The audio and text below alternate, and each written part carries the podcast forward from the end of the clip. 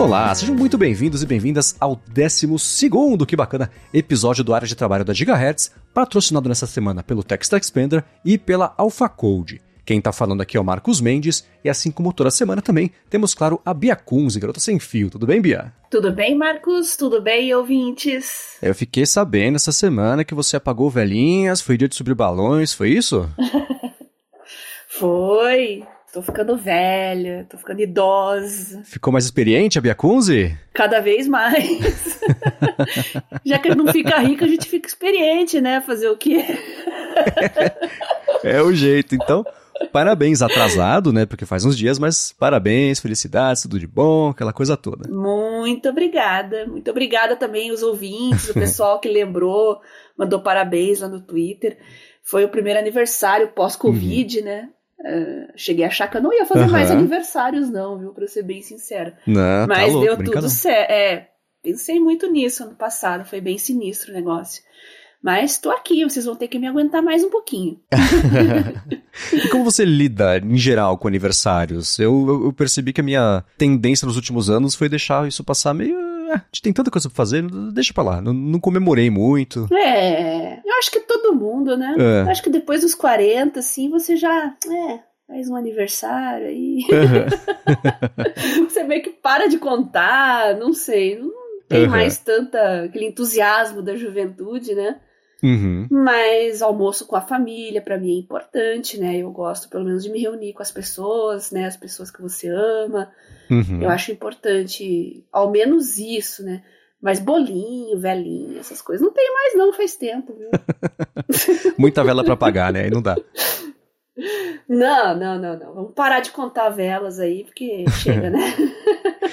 e você, eu sei que tem muita gente que usa, por exemplo, o ano novo como um, uma marcação no tempo para começar a rever metas, né? Fazer aquela coisa de começando um ciclo novo. E tem gente que usa o aniversário como essa métrica, essa régua, esse jeito de fazer um, uma avaliação do que está acontecendo, né? às vezes engatar um plano novo. Você usa o aniversário como é. esse método assim ou também não? Eu gostava de fazer isso, mas depois que eu tive o diagnóstico da minha doença, é, é um pouco difícil fazer planos. Eu já tive que abandonar tantos, assim, porque até às vezes estava até indo de vento em popa, tinha coisas decolando, assim, mas eu sempre tinha uma situação refratária, assim, e eu tinha que abandonar tudo. Então eu tento não pensar mais muito nisso para não me frustrar, mas eu faço planos mais de curto prazo mesmo, uhum. né? Coisas que estão mais ao meu alcance. E eu acho que tem gente que faz é, avaliação da. É importante, né? Você pensar o que você conquistou, o que você ainda quer conquistar, né? Mas tem que ter uma abordagem mais realista da vida, assim. Eu acho que a certa altura a gente tem que valorizar mais o que a gente conseguiu. Não é perfeito, às vezes as coisas não saem do jeito que a gente gosta, mas faça um feedback aí comparando, não com o ano passado, com 10 anos atrás, com 20 anos atrás. É, é, o que, que você fez, né? Também as, as, as relações pessoais também.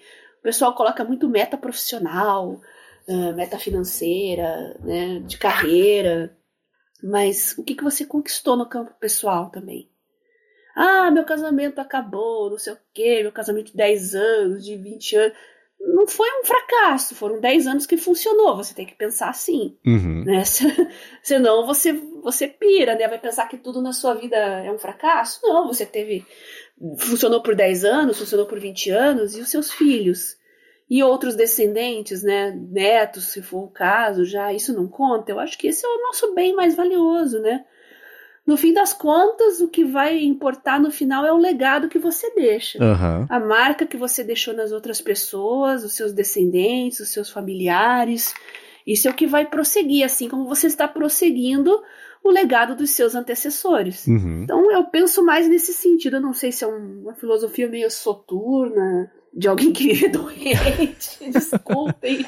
Não, é isso. É... Peço desculpas desde já, mas é, eu penso muito em finitude, sim. Sabe? Uhum. Eu tenho pensado muito nisso. E você, e você, você falou de legado, você, eu acho que já dá para encarar assim, você já tem um grande legado, especialmente na sua presença online, como a Garota Sem Fio, tudo que você ajudou e segue ajudando o pessoal, é, tanto a coisas pontuais, como por exemplo você falou alguns episódios sobre ter conseguido é, descolar um, um, tablet ou um telefone para alguém que precisava dessa ajuda para poder estudar Sim. e enfim, desenrolar ali, até desse jeito Sim. mais macro.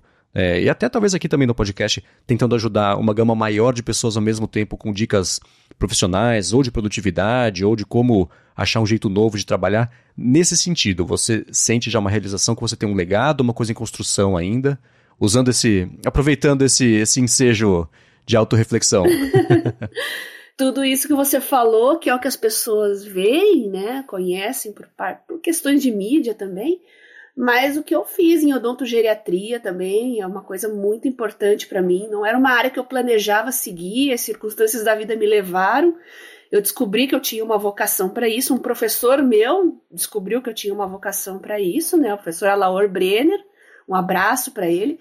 Eu fui para essa área porque eu realmente tenho um, um, jeito diferente de, de mexer com idosos. Então, eu já trabalhei muito com Alzheimer uh, doentes de câncer terminal, uh, terminais mesmo, é uma área muito pesada. No começo uhum. eu sofria bastante com isso, mas você tem que. Uh, todos nós iremos embora um dia. A questão é como você vai embora.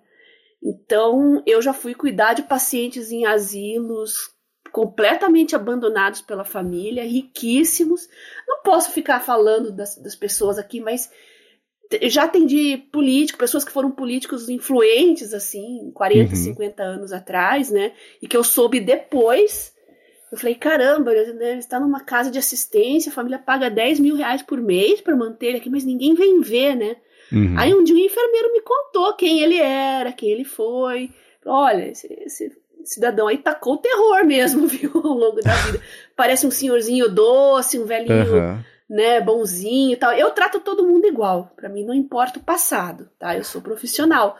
Mas a gente fica pensando sobre isso, né? Poxa, tantas conquistas financeiras e de poder assim, e no final a família prefere pagar para ele ter uma assistência uh, a melhor possível, mas ele não recebe visitas, né? Uhum. Você fica pensando, é uma coisa que te leva muito para pensar.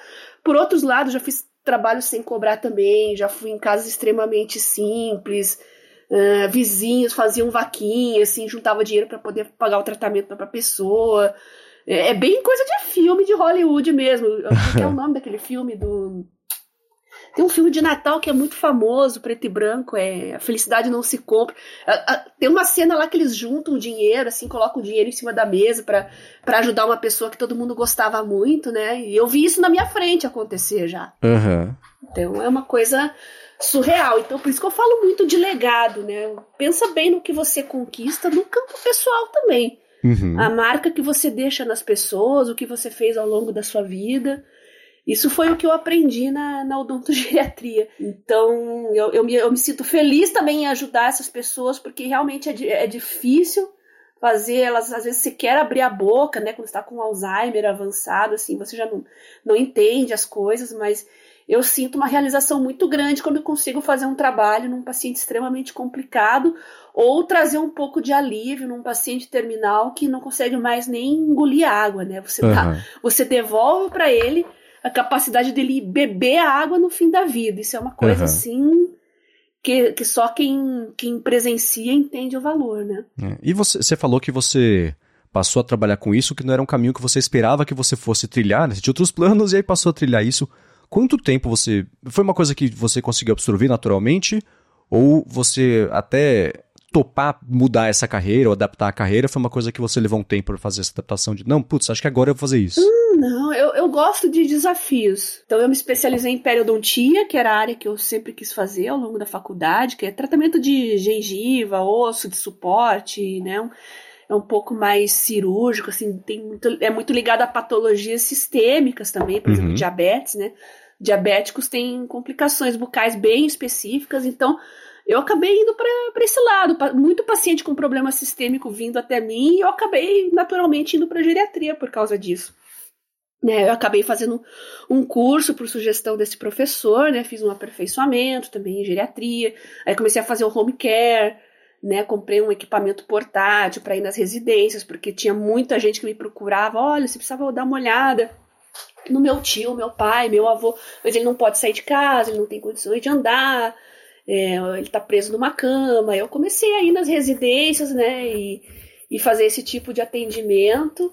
Uh, eu passei a atender bem menos pessoas, mas eu conseguia dar uma atenção maior, então isso também uhum. me trazia uma realização profissional comparado com a clínica tradicional. Na época da clínica era 10 pacientes por dia, um atrás do outro, aquela loucura, né?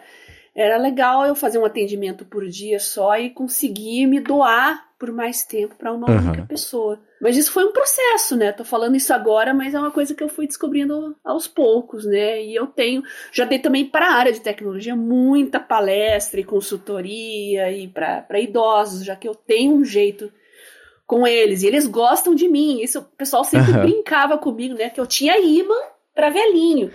Às vezes eu tava no aeroporto, em algum lugar lá, tinha um velhinho meio perdido procurando o portão de embarque, no meio daquele monte de gente em volta.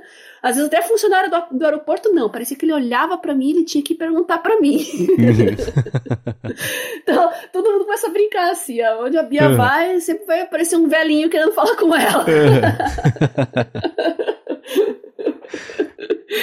E assim foi, acabou indo para esse caminho, eu gosto, né? E eu me sinto realizada com isso. Uhum. Eu te perguntei disso porque é, quanto acho que é meio natural do caminho de todo mundo e adaptando a trajetória profissional e raramente você termina ou segue depois de muito tempo onde você achou que seria, onde você achou que seguiria, né? Sim. Poucas pessoas que eu conheço hoje que trabalham há muito tempo com alguma coisa sempre trabalharam com essa coisa. Então é Acho que é uma adaptação natural, né? Você. Exatamente. Ou você, às vezes, descobre que isso não é para você, ou você se interessa por um outro é. assunto, né? E vai.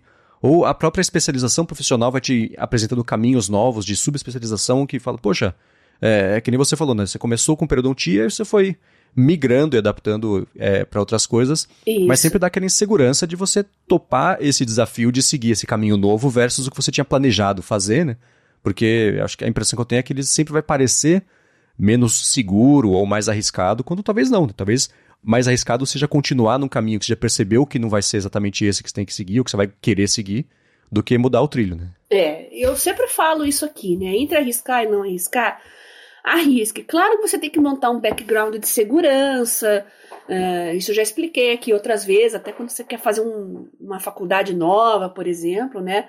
Faça um plano mais de longo prazo para você ter uma estabilidade, uma segurança, para você poder se aventurar numa área nova. Pode dar errado? Pode, mas pode dar certo também. Uhum. Quanto mais você arriscar, mais chances de dar certo. É uma questão matemática, né?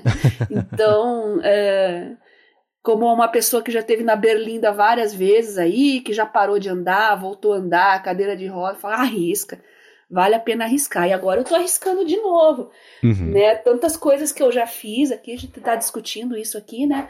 Ah, eu não, não tava nos meus planos ter essa doença autoimune também.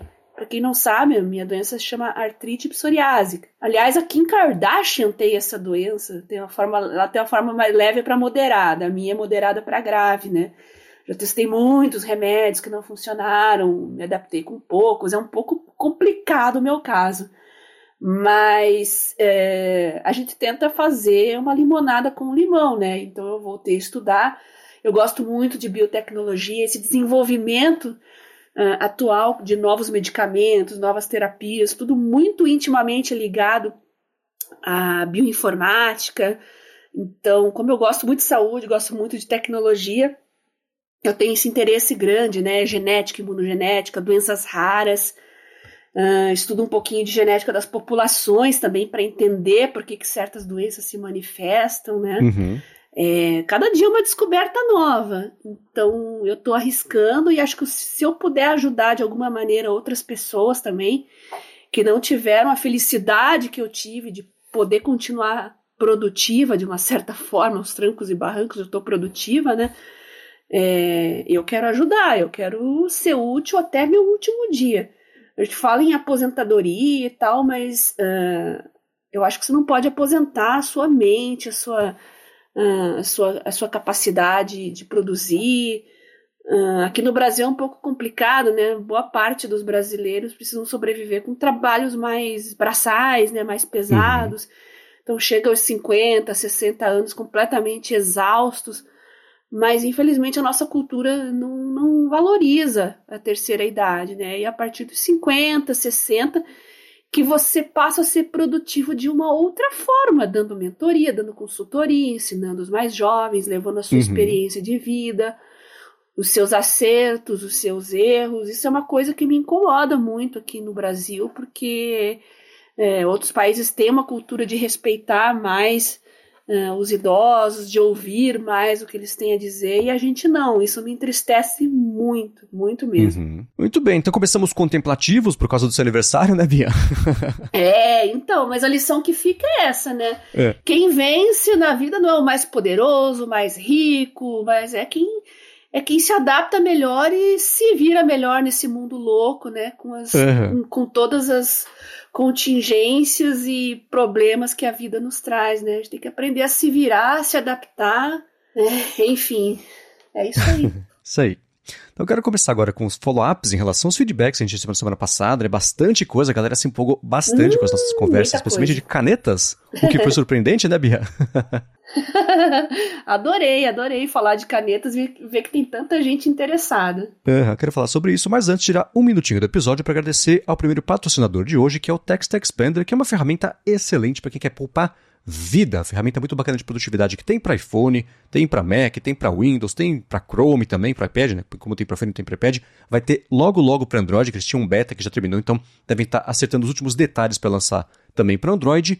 E com ele você cadastra pequenos atalhos de texto que são expandidos para textos completos. Então, se você lida no dia a dia com textos muito grandes, ou não, não grandes, mas repetitivos, que você tenha que responder ou colocar no formulário, ou responder num e-mail, ou responder comentários também. Com o Text Expander você cadastra pequenos atalhos para esses textos e quando você digita, ele é substituído pelo texto completo, com direito inclusive a variáveis. Então, sei lá, se você é, tem que ter uma resposta que a data só muda. Não tem problema, a resposta vai estar completa, com um campo para colocar a data, ou com opções, né? Se for lá de segunda a sexta, tem essa resposta específica é sobre terça-feira. Você marca lá terça-feira e já cola isso com a resposta específica. Tem uma coisa bem bacana para preenchimento de e-mails, que é você cadastrar já os campos onde você apertaria tab, por exemplo, para mudar de campo, para quem você vai mandar o e-mail, para quem vai ficar em cópia, cópia oculta, assunto e o e-mail, você cadastra isso tudo numa sequência só, onde entram os tabs também para já entrar automaticamente, o que é, é uma coisa bem bacana, que ajuda muito a poupar a vida.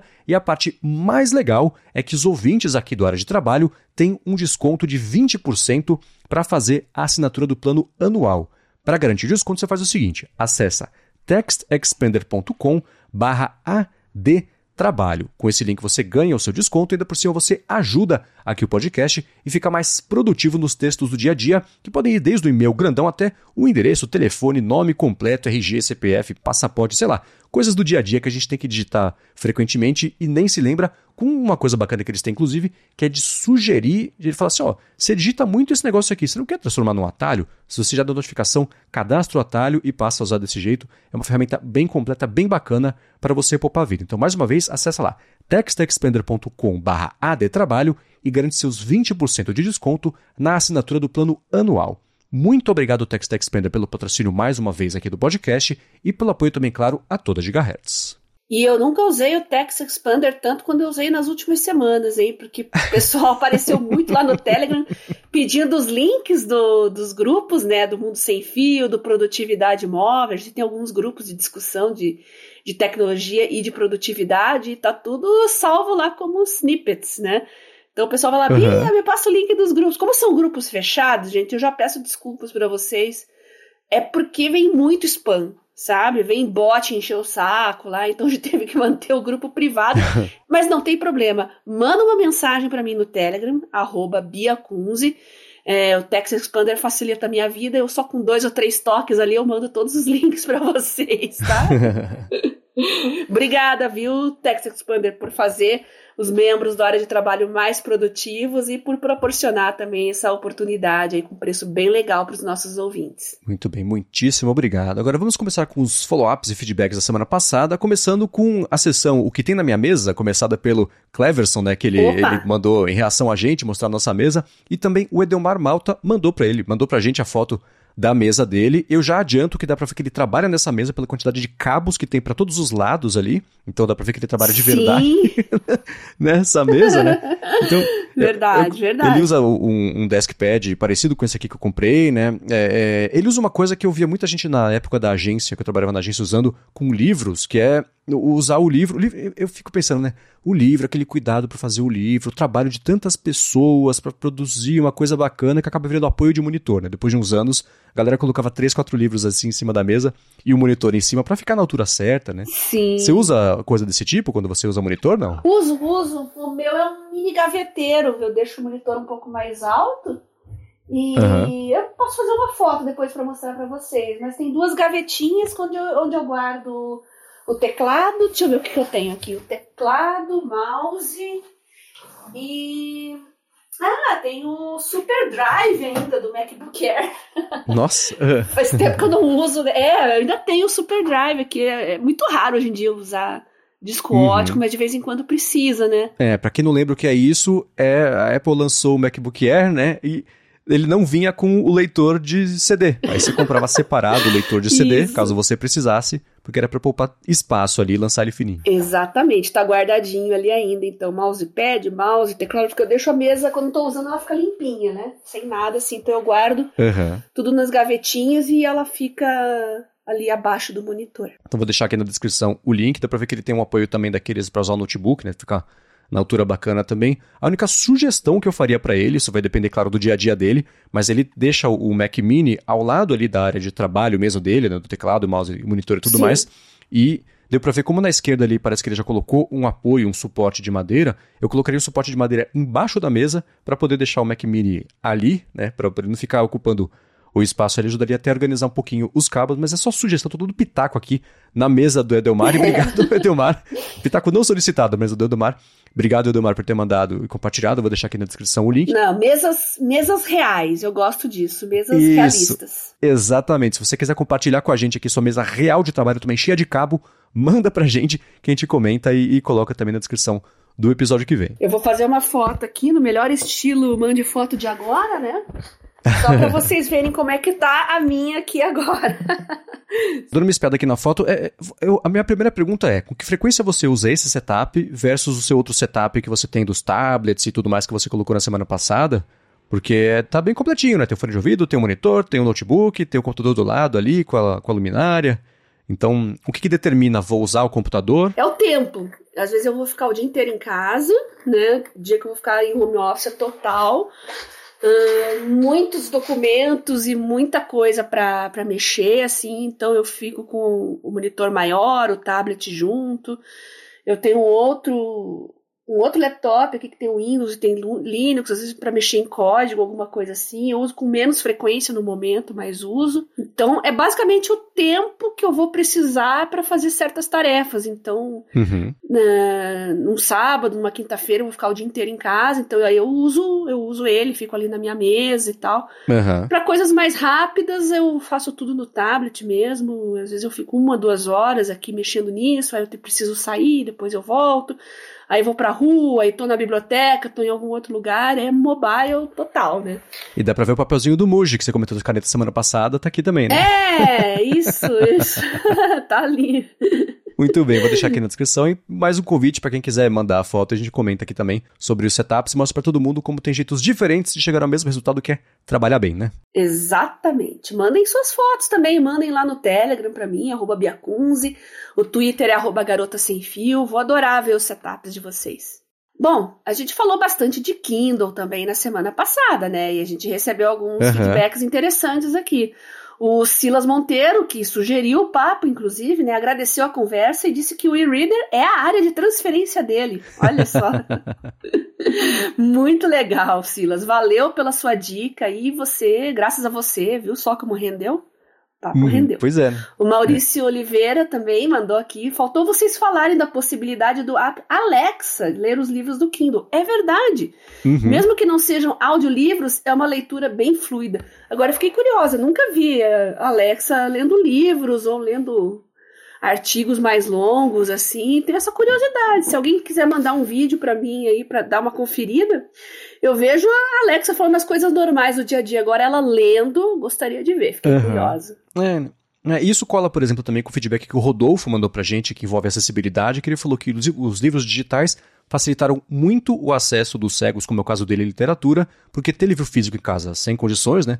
O livro em braille, ele falou que é um trambolho. Ele chegou até a pensar em ter um Kindle na época, mas infelizmente o Kindle só tem leitor de tela em é. inglês. Ele falou que felizmente, isso. por outro lado, o app do, para Android e para o iOS é bem acessível e colando isso com a dica, por exemplo, da, de pedir para Alexa ler o livro, pode ser um jeito. Não é exatamente uma leitura de audiolivro, né? Como quando elas são um pouco mais interpretadas, ainda assim, feitas com esse propósito, mas já pode ajudar a deixar um pouquinho mais acessível, apesar de não ser o ideal, né? Teria que ter um pouco mais de carinho é. e cuidado ainda com a acessibilidade, né? É, a gente não falou de audiolivros, né? Eu realmente eu não tenho hábito de ouvir, né? Mas eu gosto muito de podcasts. Uh, eu prefiro o livro do jeito tradicional mesmo, não sei se é costume, mas enfim, eu acho que eu presto menos atenção. Uh, diferente do podcast, o livro exige uma atenção maior, então você não consegue uhum. é, ficar parado assim por muito tempo escutando. Eu não, não, não consigo. Simplesmente tem o bicho carpinteiro, eu não paro quieto. Então, Podcast eu me dou muito bem, eu ouço geralmente caminhando, fazendo exercícios, fazendo faxina na uhum. casa, funciona super bem.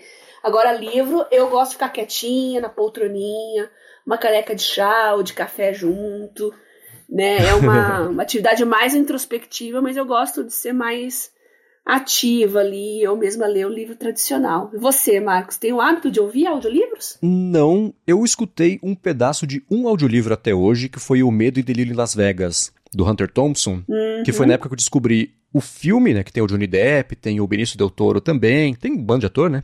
E aí eu descobri o trabalho do Hunter Thompson, que é um escritor do jornalismo gonzo, aquela coisa toda, tem um corpo grande aí de, de trabalhos. E eu vi o filme, gostei do filme, e depois eu li o livro também, né? E aí eu descobri que tinha um audiolivro falei, ah, deixa eu ver como é que é o audiolivro. E eu achei, ele era, eu não sei se essa é a regra de audiolivros. Meu único contato de fato foi esse. Ele era tão interpretado e tão produzido que era quase o filme. Né? Então tinha todos os efeitos de, de, de ambientação, de, de, conversa, e tá no carro, e tinha uma brecada e tudo mais. Então ele era muito interpretado e pouco lido, talvez, né? Então é, não, me, não me atraiu muito. Mas eu sei que é um mercado que não só a galera gosta, mas está crescendo, né? especialmente depois que a Amazon comprou a Audible, que até hoje é a maior plataforma que existe aí de audiolivros e tem.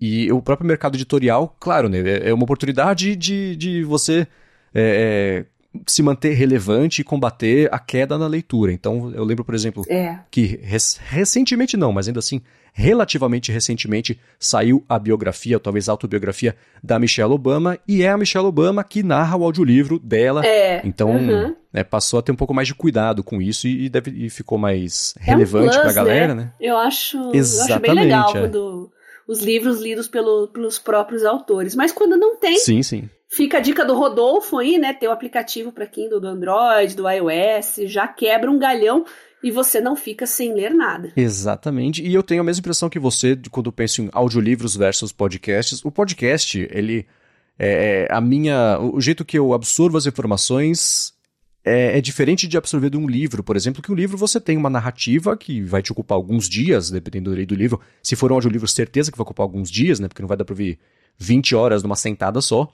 Apesar de ter ainda ajuste de velocidade e tudo mais, mas ainda assim outro compromisso de, de, de tempo e de atenção, né? O podcast ele é mais curtinho, você tá escutando, ele fica escutando, pelo menos comigo, meio em stand-by, né? Você faz caminhando, correndo, lavando a louça, fazendo atividades do dia a dia. E a, a, exigência de atenção eu acho que é um pouco menor do que de um livro, você ter que prestar atenção em tudo, porque tudo é detalhe, especialmente se a história for muito complexa, né? Então é diferente de um podcast que está ali e se pega uma informação que alguém compartilhou que é bacana, você, opa, você volta a 100% de atenção, pinça a informação e ele volta ali a ficar tocando em, em, em stand-by na cabeça. Né? Então é, é, é, um pouco diferente mesmo. Acho que se eu fosse consumir audiolivros ou ler audiolivros, que é uma coisa que eu vejo o pessoal é, usando o termo ler audiolivros, que eu acho curioso, é, teria que ser uma, um horário dedicado para isso. Né? Eu estou sentado na cadeira relaxando, mas prestando atenção no que está sendo dito versus do podcast que é mais multitarefa, né? Uhum. E sobre fazer anotações com Instructables, o Marco Makarovski falou pra gente que usavam Instructables, mas por conta do que é, nós comentamos aqui alguns episódios ao, atrás, ele abriu uma conta no Pocket para colocar artigos de trabalho para ler depois. Eu gosto muito, monto minhas pautas na rádio. Eu preciso ler muita notícia, muita atualidade, então eu uso bastante o Pocket para isso. Consigo taguear uh, as notícias, né, as informações baseadas no que eu vou abordar, ter que abordar na rádio depois. Uhum. É, inclusive, ele tem a função paga, ele é gratuito, mas ele também tem uma, uma versão paga que você consegue adicionar anotações e sublinhar trechos, que para mim é muito útil e é por isso que eu estou usando o Pocket na versão paga também. Uhum. Adoro, é indispensável para mim no dia a dia, tá? E quando ele foi colocar no navegador dele, ele achou um site que usou há muito tempo e que deixa você criar templates de folhas como anotações, calendários, etc. Aí você imprime, corta, tem explicação no site e cria como se fosse um mini caderninho para levar sempre com você. O nome dessa solução é pocketmod.com. Fica a dica aí.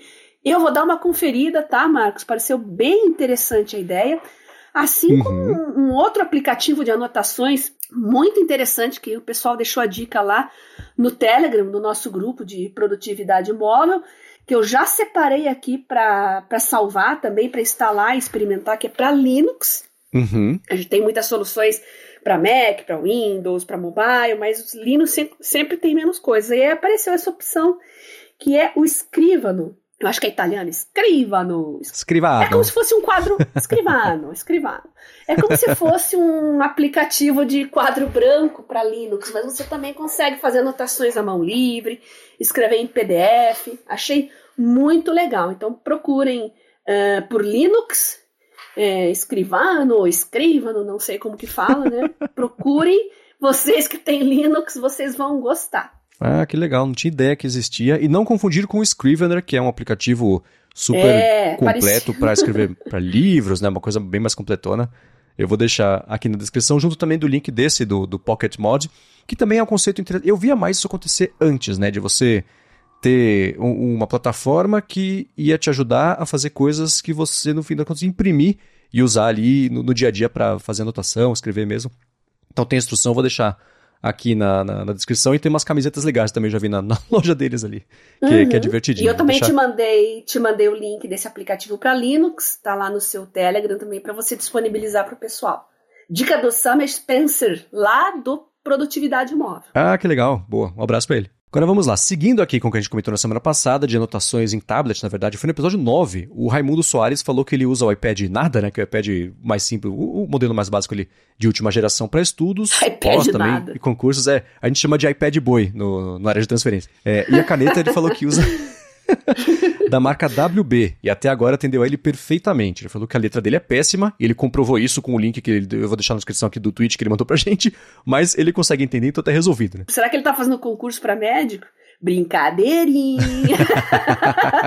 Você mesmo que falou, minha letra é péssima. Eu fiz uma é, piada. É o curso de descaligrafia para poder fazer as receitas. Então ele falou que achou muito uhum. prático o estudo com o iPad, faz uns meses, né, que ele comprou exatamente para esse fim, e até então estava utilizando papel e fichários, e o espaço que eles ocupavam acabam fazendo ele partir, Nossa. acabaram na verdade fazendo ele partir para a utilização do iPad e valeu muito a pena. Porque é, é isso, né? Que nem você pegar, por exemplo, o caso de piloto de avião e as empresas aéreas que substituem aqueles guias, né, aqueles, aqueles manuais de usuário de avião, né, gigantescos, pesadíssimos uhum. por iPad.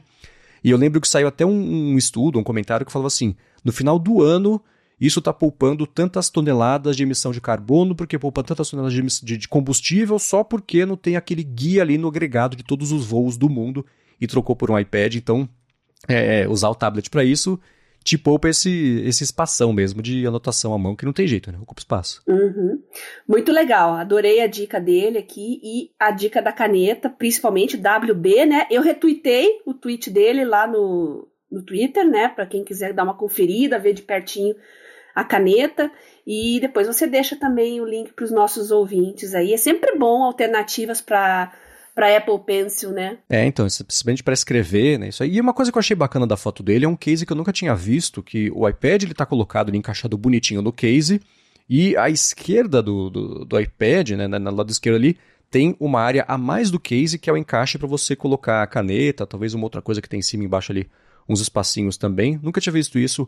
O próprio case ter o lugar do encaixe da caneta para você levar tudo junto e ficar fácil, prático de andar para lá e para cá sem perder. Uhum coincidência ou não, eu comprei ontem. É. Deixa eu ver, foi acho que na Ali ou na Shopee, agora não sei. É, uma amiga me passou a dica também, porque eu tenho a case do meu Tab S7, né? E uhum. ele não tem lugar para encaixar caneta, você tem que colocar ele no imã ali. Mas é um horror, eu ponho na mochila, cai. Eu tava usando espaço para caneta, mas não tá muito prático. Tem que abrir várias vezes bolsos diferentes para pegar caneta. Pra, pra... Às vezes eu quero pegar e escrever rápido alguma coisa ali, né? Uhum. Então, só grudar o ímã ali na caneta não tava dando muito certo. Aí eu peguei essa dica aí dessa minha amiga, né, da Case, que ela, te, ela tem uma, né, ela mostrou para mim exatamente como essa que o Raimundo mostrou pra gente. Tem um, um, um uhum. vãozinho, uma canaleta para você encaixar a caneta. Eu falei, é esse que eu quero. Ah, ela passou o link ah, pra mim, legal. eu comprei, depois eu conto as minhas impressões para vocês. Então, tem para iPad, tem para Samsung também. Acho muito melhor para você manter com mais segurança a caneta ali guardadinha. É, sim. E o que eu tinha visto antes, por exemplo, tem uma marca que eu adoro de acessórios, de case e coisas assim, chamada 12 South. Que você deve conhecer, né, Bia? Ah, conheço, maravilhosa, já comprei muito é, também. É fantástico. Eles fazem, eles fazem umas coisas lindas, case para, eu tinha lindas. um case para iPad deles que ele ele fechado parece um, livro velho de couro, um acabamento bacana isso, também com zíper, né? Isso. E esse ele tem um, um, eles têm modelos que tem um encaixezinho ali para você deixar o Apple Pencil eu tinha outro que era um tipo um livrão deles, que era porta-treco, porta-cacareco. Então levar carregador, cabo, nessas né, coisas todas. Tinha os bolsos certinhos para você colocar um monte de coisa. Eles têm também case para Kindle, né, para quem quiser dar mais piada.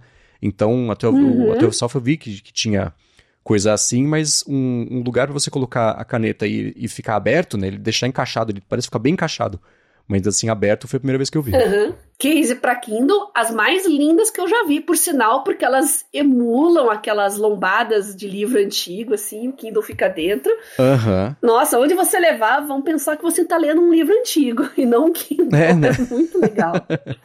é bem bonito, acho bem bacana o trabalho deles. Agora, falando de canetas mesmo, né, que a gente comentou na semana passada, o Rubens Padovese falou, nossa, que surpresa boa ouvir sobre canetas aqui também. Ele falou que, pra Bia, né, gosta das canetas tinteiro, uhum. mas é mais ligado no na, nos mecanismos que na estética. Ele falou que só não usa tanto porque o, o sulfite... Ah, eu também, Rubens. É. eu sou que nem você, Rubens. A estética conta, claro, mas para mim, minha filosofia, eu acho que é a filosofia de muitos dos ouvintes aqui também, a, uhum. a forma segue a função. Então, é muito uhum. importante para mim o, o, tipo do. do uh, como é que ele carrega a tinta, né? O tipo do. Nossa, me fugiu o nome agora, o. Ai, o negócio que você coloca a tinta dentro da caneta, né? Tem uns que é, é, De, de pump, tem uns que você tem que girar a rosquinha, tem uns que são melhores, outros não. Então isso conta para mim o tipo da ponta, também o material do que é feita, a flexibilidade da ponta. Isso conta para mim muito mais que a estética e a marca uhum. da tinta também. Agora, esse problema das folhas no Brasil é um problema sério. Aí ele diz: só não uso tanto porque o sulfite aqui no Brasil, onipresente em tudo, chupa muita tinta. É, eu chamo carinhosamente as folhas de cadernos aqui do Brasil de papel higiênico. É. Porque realmente elas chupam muita tinta, as folhas não têm nenhum tratamento. Aí eu vejo cadernos caríssimos, né, dizendo que para suportar melhor a absorção da tinta tem a gramatura de 90 gramas. Não adianta ter uma gramatura maior e não ter um tratamento químico na folha. As folhas uhum. japonesas têm 50, 60, 70 é, gramas por metro quadrado e seguram super bem qualquer tipo de tinta. Então a tecnologia por trás da folha é mais importante do que a mera gramatura. E realmente uhum. aqui no Brasil é complicado. Eu vou dar umas dicas, né? Além dos cadernos da Kokuyo, que eu dei a dica no, no podcast passado, tem da Rodia, é, Nemosine, uh, Claire Fontaine, só que são um pouco caros, né? Uh, mas comparando com os cadernos que estão na moda aqui no Brasil, tipo caderno inteligente, que os estudantes estão comprando adoidado, tá super na moda agora, você vê o preço de um desses e um que tem uma folha com realmente é, boa qualidade, você vai pensar, uhum. não, não tá tão caro assim, não. e o prazer de escrever na folha é muito mais importante que a estética do caderno para mim. Se a capa é, é bonita, assim. feia, eu tenho cadernos que a capa é preta, lisona ali. Para mim, importante é a qualidade do papel. O Rubens está corretíssimo e eu sou da sua turma, viu, Rubens? Concordo 100%. Bom, ele complementou falando que é muito legal ouvir que ser produtivo não usa só elétrica. 100% verdade, né? é verdade. é isso aí. O Rogério Buzelli, oi Rogério, né? A gente sempre conversa também. Temos em comum o gosto pelas canetas, desde os tempos do Garota Sem Fio. Indica alguma multipen? Lembrei das Bic quatro cores e das mil cores da infância, mas nunca tive é, uma com tipos de caneta diferente na mesma caneta. Eu amo Bic quatro cores, tenho coleção, uso desde a infância. E eu tinha até uma Bic que me roubaram e eu fiquei muito braba quando isso aconteceu. Ah, não. É uma Bic que eu comprei nos Estados Unidos, uma versão da Bic quatro cores com lapiseira, que não vende aqui. Aliás, ô Bic, vou mandar um e-mail para eles também Pô, Bic quatro cores é um clássico, vocês têm que vender a versão com lapiseira também, quebra um galho maravilhoso. Inclusive tinha uma borrachinha em cima. Aí eu, eu lembro que eu comprei num blister com a caneta, uh, vinha uma caixinha de grafite e uma caixinha com refil das borrachinhas. Olha que legal, que é meio raro você. É, você fica com dó de usar a borrachinha que fica em cima, né? Porque uhum. gasta aí, você não tem mais como usar, então eles mandavam os refis das borrachinhas. E me roubaram a Bic, eu fiquei muito chateada. Mas Poxa. enfim, as dicas, né? Para o Rogério, especificamente, eu tenho quatro favoritas, né? Multipens customizáveis, que é aquela que você escolhe a carga que você quer colocar. Então, eu tenho a da Uni, né? Uniball, Unistyle Fit. Eu tenho tinta em gel, tinta esferográfica e lapiseira na mesma caneta. Pilot, a Pilot, que é minha marca absoluta favorita. Hightech Cicoleto, mesma coisa. Eu tenho uma versão que eu tenho a lapiseira 03 e 05 na mesma caneta e borracha uhum. junto. A zebra sarasa, para quem gosta de cores mais diferentes, né?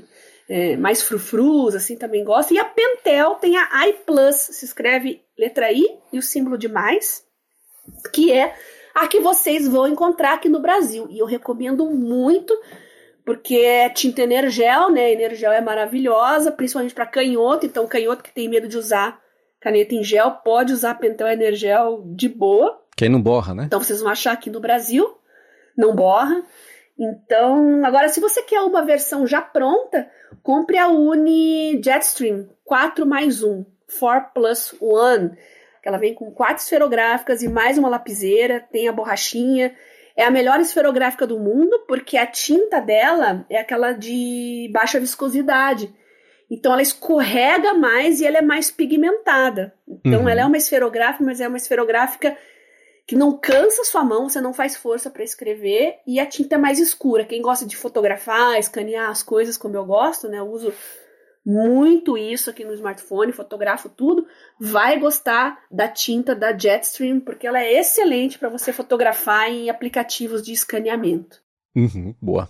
Muito bem, seguindo aqui, e uma coisa que na verdade o Rogério Buzelli também falou é que você, né, Bia, falava muito sobre mapas mentais, mas não escutou nada ainda sobre ele nos programas que ele escutou até agora. Ele quer saber da Bia se ela ainda usa esse método, e eu quero saber da Bia por que usar esse método, explico já já, mas antes disso eu quero tirar um minutinho para agradecer a AlphaCode que também está patrocinando aqui o episódio de hoje.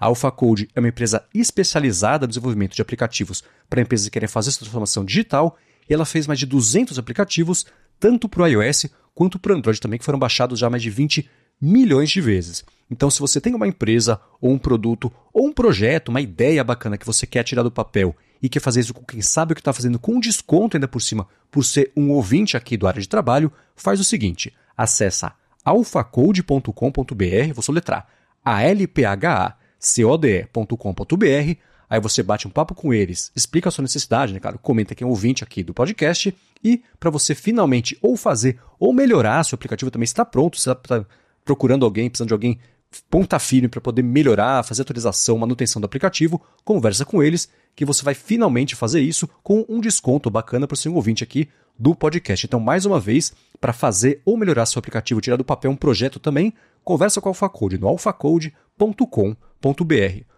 Muito obrigado ao Facode pelo patrocínio mais uma vez do área de trabalho e pelo apoio também, claro, a toda Gigahertz. Tanta gente tem ideias incríveis para aplicativos, né, mas não são necessariamente desenvolvedores, ou gostaria de colocar um perfil diferente para sua empresa, né? Colocar um site, não criar meramente um site, mas adicionar coisas mais interessantes, mais produtivas na solução da sua empresa. Tá aí, Alpha Code ajudando os nossos ouvintes a ficarem mais produtivos e mais mobile também com o auxílio da tecnologia. Um abraço e muito obrigada por prestigiar o nosso podcast aqui. Muito obrigado.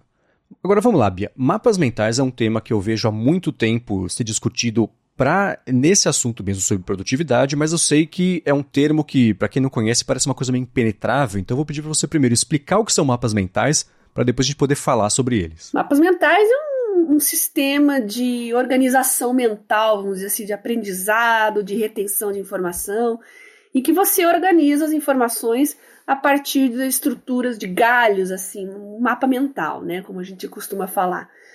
É, eu uso bastante já há mais de 20 anos, aprendi com a minha amiga Liz Kimura, que é facilitadora, instrutora. Aliás, procurem ela nas redes se vocês quiserem aprender mais a respeito, tá? Inclusive, métodos de aprendizagem também. Ela é fera. E eu uso sim, é, eu tava deixando, não toquei nesse assunto ainda, porque como eu e o Marcos estamos combinando aqui de futuramente fazer mais episódios voltados para estudos, eu estava querendo deixar mais para frente. Mas já vamos dar um spoilerzinho aqui então, tá?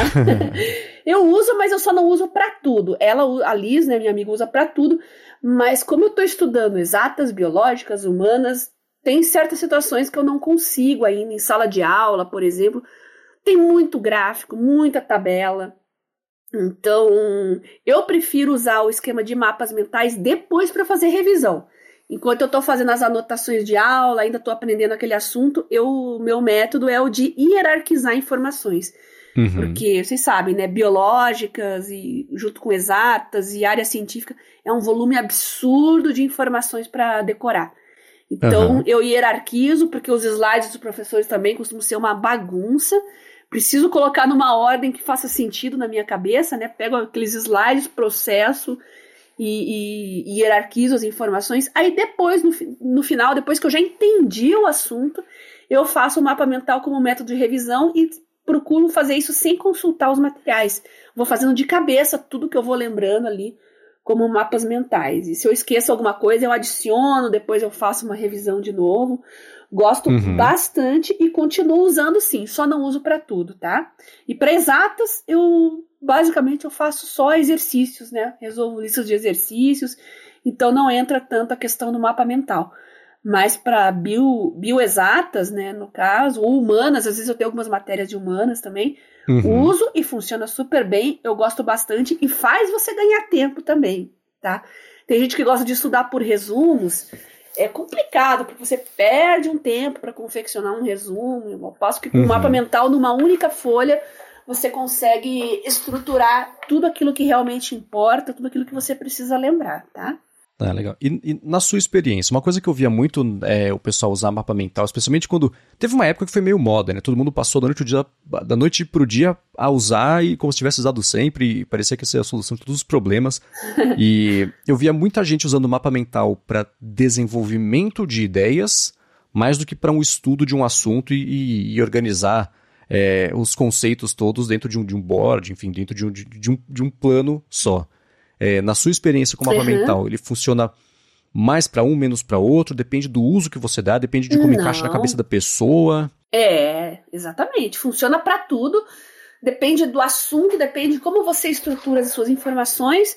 Às vezes a mão livre é um pouco complicado por questões de espaço, sobre informações que você tem que colocar, mas é bom lembrar que tem softwares para isso né? Uhum. Eu, meu favorito, meus favoritos são o Simple Mind e o MindMaster, né? Que funciona online, inclusive, são duas excelentes soluções.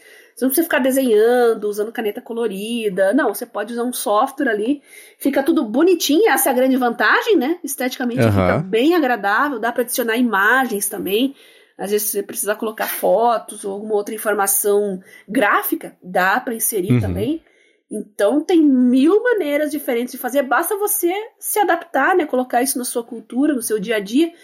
Quem tem uma rotina muito corrida, com certeza vai gostar dos mapas mentais, porque você dedica menos tempo de estudo com uma eficiência muito superior à mera leitura, ficar passando marca-texto. Tem gente que lê as coisas, passa, fica passando marca-texto no que acha mais importante e não faz nada com aquilo lá depois.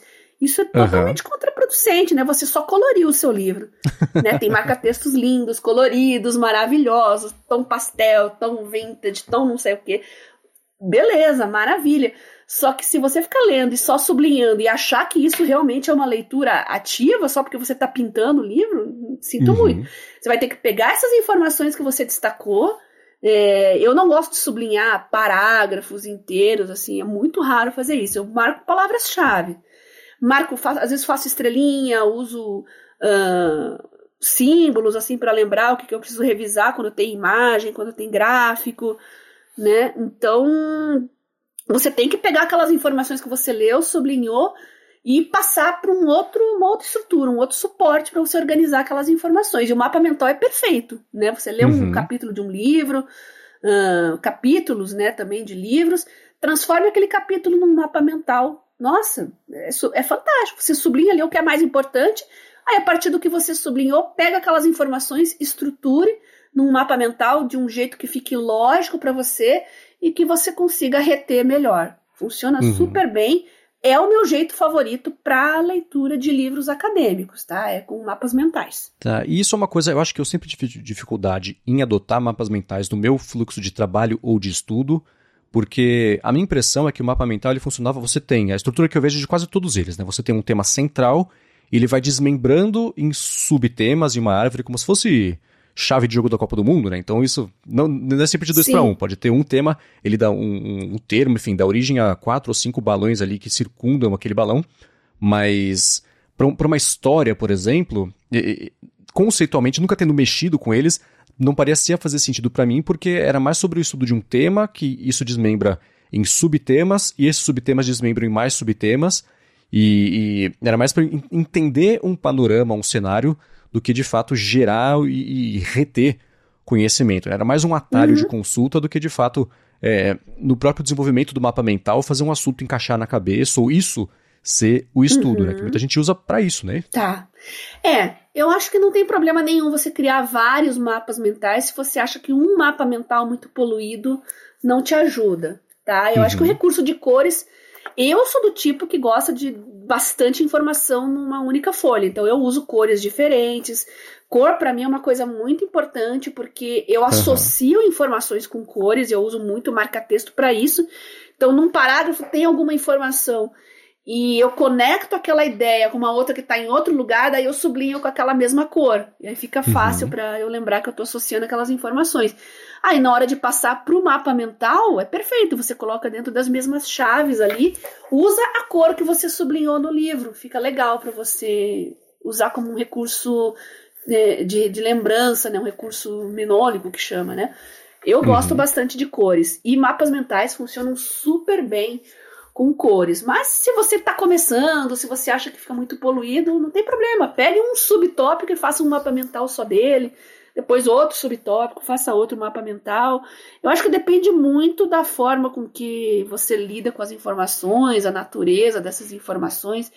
E tente também não escrever frases, sabe? Transpor frases e parágrafos do livro para o mapa mental, você vai estar só copiando o texto. Né? Use só palavras-chave, por isso que eu não gosto de sublinhar parágrafos.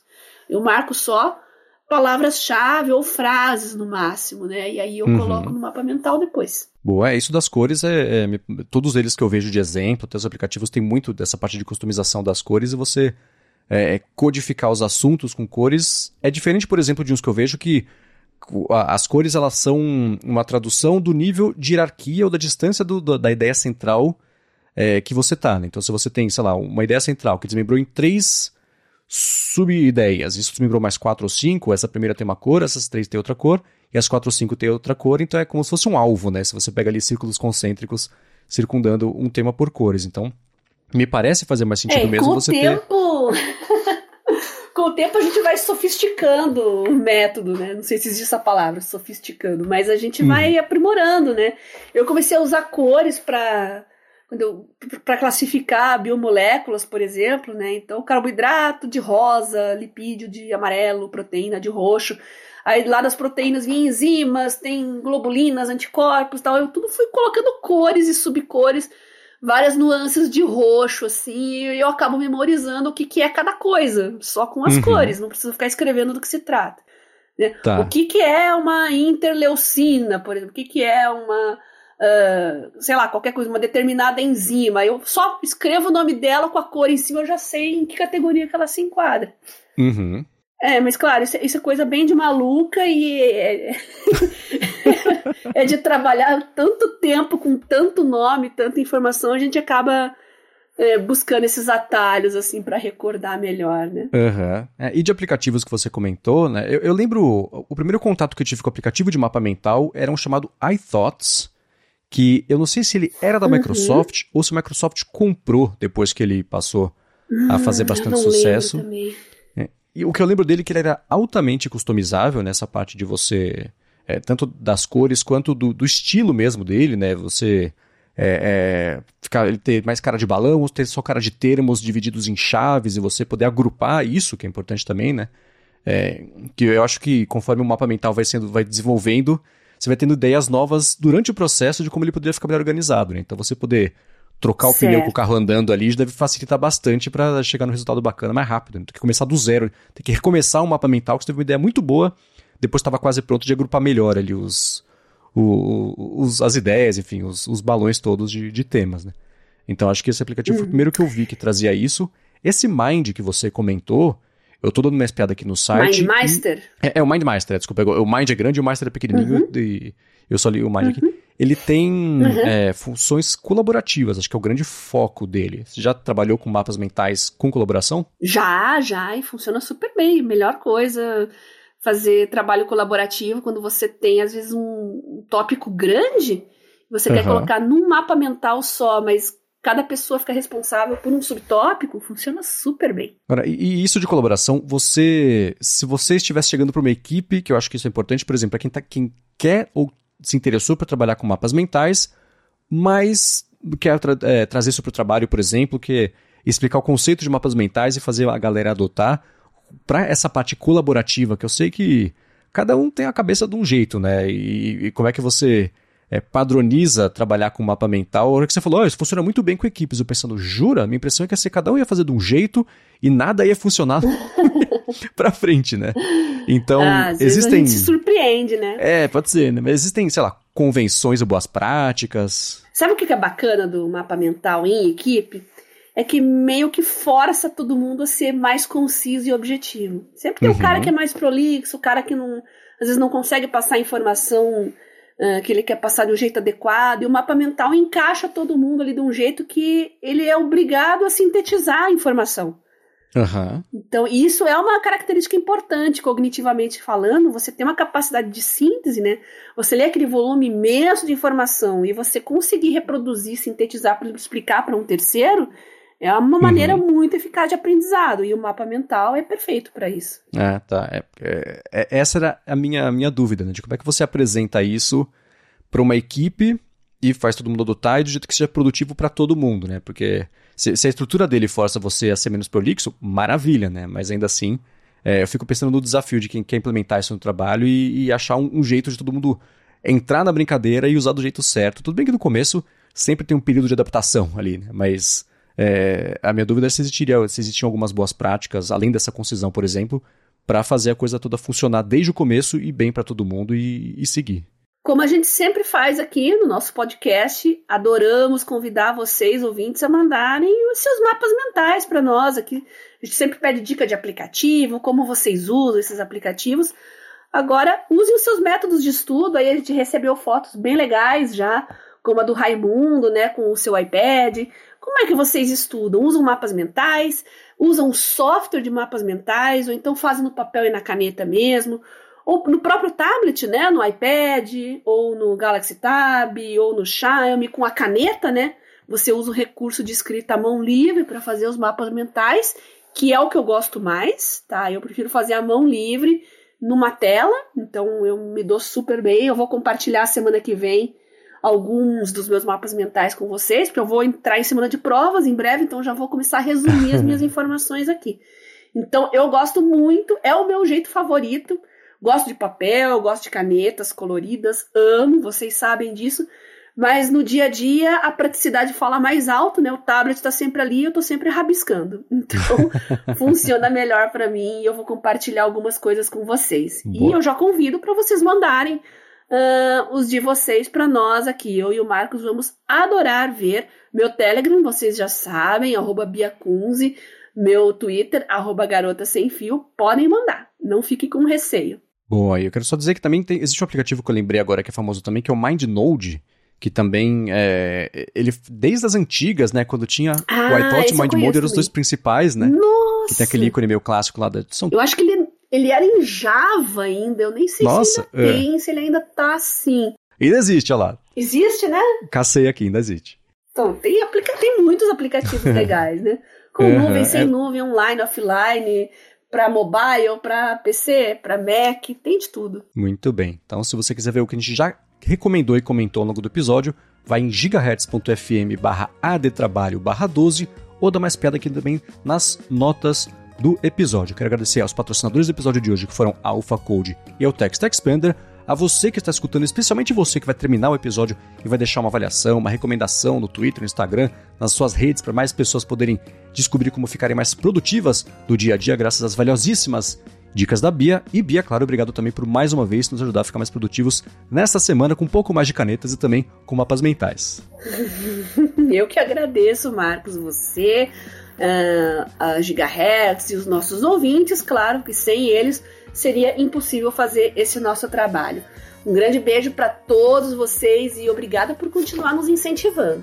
Para falar comigo, só para reforçar, né? Telegram, arroba Bia Kunze. Twitter, arroba Garota Sem Fio. Tô sempre nessas duas redes, eu respondo todo mundo, tá bom? Muito bem, eu sou o MVC Mendes no Twitter, apresento aqui na Gigahertz o A Fonte toda segunda-feira com o Felipe Espósito e toda sexta-feira o Área de Transferência com o Bruno Casemiro, com o Gustavo Faria também com o Guilherme Rambo. E fora da Gigahertz apresento todos os, todas as tardes, na verdade, o Bolha Dev, um podcast diário de notícias de tecnologia, inovação e desenvolvimento. Muito obrigado mais uma vez pela audiência de vocês e a gente volta na semana que vem. Beijoca sem fio para vocês e até semana que vem.